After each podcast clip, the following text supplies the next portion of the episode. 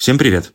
Это Семен Шишенин, и вы не удивляйтесь, а просто дайте послушать следующие две минуты текста знакомым немецкоязычным. Потому что мы тут взяли и целиком перевели Харбин на немецкий язык.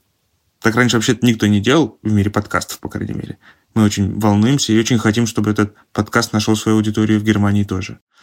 Ну, и вот немецкий трейлер.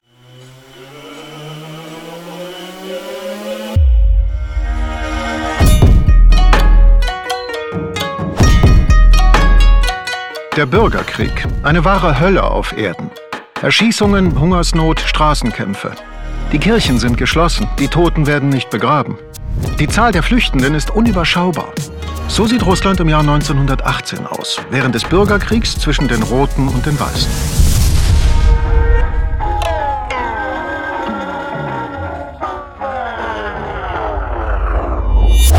Für diejenigen aber, die mit dem Ganzen nichts zu tun haben wollen, gibt es einen Ort. Sehr, sehr weit weg.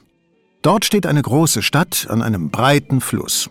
Sie ist reich, stark, frei und niemandem untertan.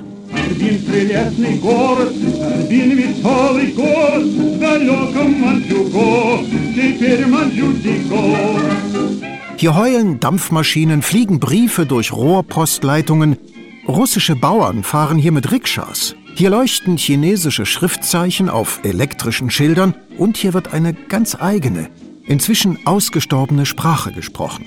Hier laufen Männer im Kimono und mit Katana-Schwertern durch die Straßen. Hier schlagen die weißen Immigranten die Bolschewiken und chinesische Räuber plündern Züge.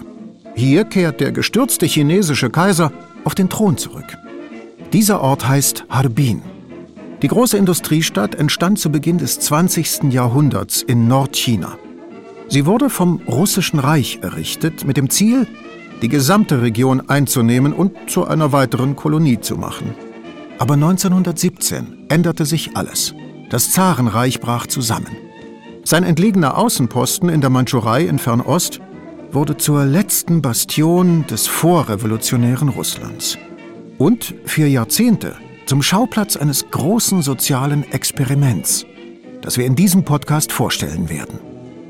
Dies ist der Trailer des Harbin Podcasts, der auf einer wahren Geschichte basiert. Eine Produktion des Studios Lieber Lieber. Zu finden überall, wo es Podcasts gibt.